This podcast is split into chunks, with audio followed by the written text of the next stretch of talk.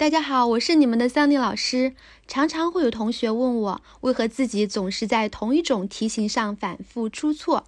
那么还有的同学也会感到困惑的是，频繁的刷题，却仍旧找不到学好英语的方法。这是因为大家并没有系统的去整理和归纳自己的错题集，从中找到获取解题的思路和方法，和巩固自己的薄弱环节。那么，好的方法是成功的一半。桑尼老师也为你整理和讲解了一百道中考、常考易错题。每天你只需拿出五分钟左右的碎片时间，能轻轻松松地突破英语学习的瓶颈，提高英语考试的实战能力。加油吧！好，今天是学习的第一天，也就是 Day One。我们来看一下今天我们要学习的这一道常考易错题是什么题目？Word。Is used for words, furniture such as tables, chairs, and cupboards.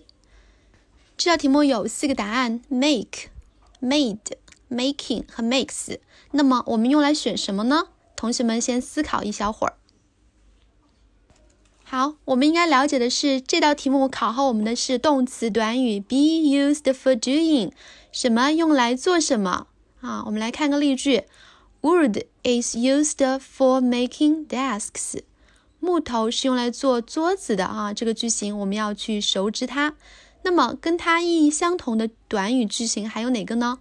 我们来看一下，be used to do something，还是同样这个例句，木头是用来做桌子的。我们还可以怎么说呢？对，Wood is used to make desks。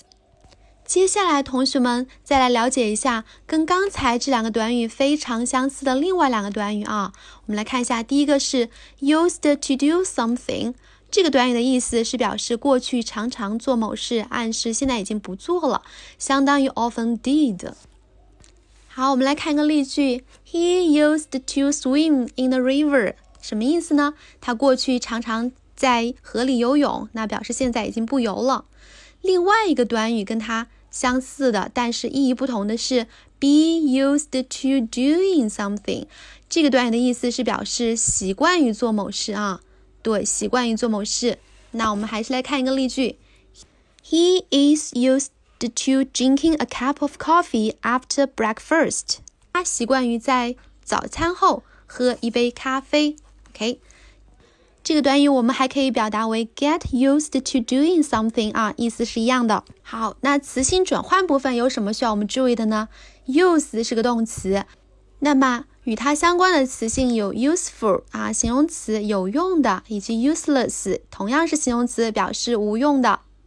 好，在这道题目当中，我们还需要注意到其中一个短语叫 such as，是表列举啊。这个短语跟它类似的词有 like、for example，还有包括 including。